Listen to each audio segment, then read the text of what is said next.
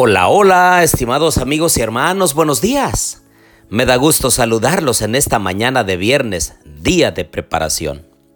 Quisiera invitarles para que nuestra casa esté limpia y ordenada, la comida lista para hoy y para mañana, los zapatos lustrados, todo comprado desde antes, la gasolina para el carro, el trabajo se detiene, los negocios, Vamos a pedirle a Dios que nos ayude a tener una actitud de adoración para que a la puesta de sol del día de hoy todo esté listo en casa. También quiero pedirles que oremos por los que sufren, por aquellos que están en una complicación muy grande, que Dios pueda bendecir a esas personas. Hay algunos que están en el hospital, en casa, están pasando una situación muy difícil, ya sea de salud o de otra índole. Los invito a orar. Querido Dios y bondadoso Padre, en esta mañana, Señor, nos sentimos muy agradecidos contigo. Hemos llegado al fin de semana, Señor. Y con este fin de semana viene también nuestro momento de solaz, de alegría, de comunión contigo. Ayúdanos a pasar el día sábado de un día de encuentro, de adoración, pero también de gozo. Acompáñanos, Padre. Bendice a cada uno de mis amigos y hermanos. En el nombre de Jesús. Amén.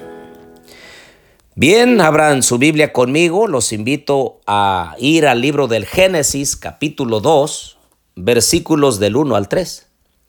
Fueron pues acabados los cielos y la tierra y todo lo que hay en ellos. El séptimo día concluyó Dios la obra que hizo y reposó el séptimo día de todo cuanto había hecho. Entonces bendijo Dios el séptimo día y lo santificó, porque en él reposó de toda la obra que había hecho en la creación. Estos son los orígenes de los cielos y la tierra cuando fueron creados. Saben que cuando Jesús instituyó el día de reposo, el día de descanso, el séptimo día, sábado. En realidad fue antes de que el hombre cayera en pecado. No había nación judía, no había otro tipo de raza, era solamente Adán y Eva los que habían sido creados y el Señor les dio como regalo el sábado para descansar, para tener una comunión con Él. Y el Señor hizo tres cosas en ese día que no hizo con los demás. Dice que reposó en ese día, lo bendijo y lo santificó. El hecho de reposar era enseñarnos que ese día es un día de reposo de trabajos, de quehaceres, de negocios, de todo lo de tipo material ponerlo a un lado y entonces buscar lo espiritual, la comunión con Dios, todas las cosas que tienen que ver con la grandeza de Dios, con la exaltación y con esa relación de criatura hacia el Creador, es en el día sábado. Y al observar, al descansar en ese día, nosotros obtenemos la bendición de Dios porque el Señor bendijo ese día, el sábado. La misma palabra sábado significa descanso, reposo. No hay pierde. Tenemos una bendición especial cuando descansamos como el Señor nos ha mandado, cuando reposamos. También dice que lo santificó, es decir, lo apartó para un uso santo.